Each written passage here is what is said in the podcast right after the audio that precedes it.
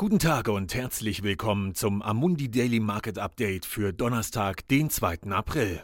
Bei diesem Podcast handelt es sich nicht um eine Anlageberatung oder ein Angebot zum Kauf oder Verkauf von Wertpapieren.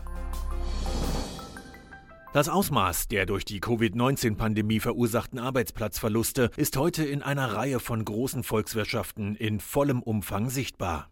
Die Zahl der Menschen, die sich in Spanien als arbeitslos gemeldet haben, ist um mehr als 300.000 gestiegen, während in Großbritannien in den ersten zwei Wochen nach dem Beginn des Lockdown etwa 950.000 Menschen Arbeitslosenunterstützung beantragt haben. Gestern Abend sind die Aktien an der Wall Street stark gefallen wobei die drei wichtigsten Indizes SP 500, Dow Jones Industrials und Nasdaq Composites in Erwartung der heutigen wöchentlichen US-Arbeitslosenzahlen um 4,4 Prozent nachgaben. Die meisten Analysten glauben, dass diese die 3,28 Millionen der letzten Woche übertreffen könnten. Einige sehen sogar eine Zahl von 5 Millionen.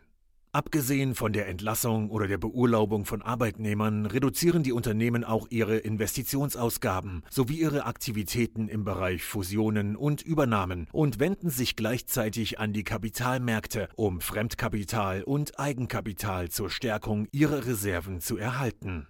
In Großbritannien haben die Banken Dividendenzahlungen im Wert von rund 8 Milliarden Pfund ausgesetzt, um ihre Kapitalreserven zu erhöhen.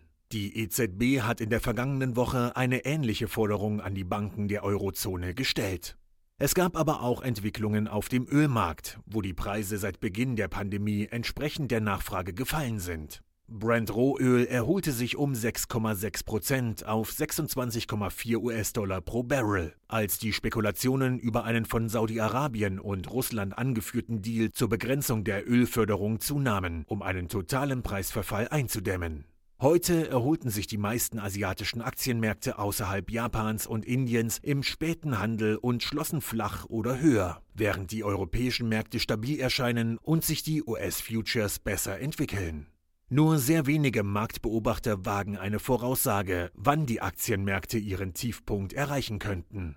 Der Schock, den das System nach einem Jahrzehnt des Wachstums erleidet, ist massiv, insbesondere für die US-Wirtschaft.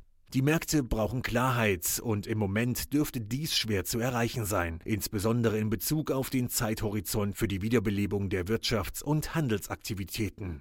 Dies hängt von einem Rückgang der Pandemieansteckung ab, was derzeit aber noch nicht quantifizierbar ist. Vielen Dank für Ihr Interesse an den täglichen Marktinformationen von Amundi. Wir hören uns morgen wieder.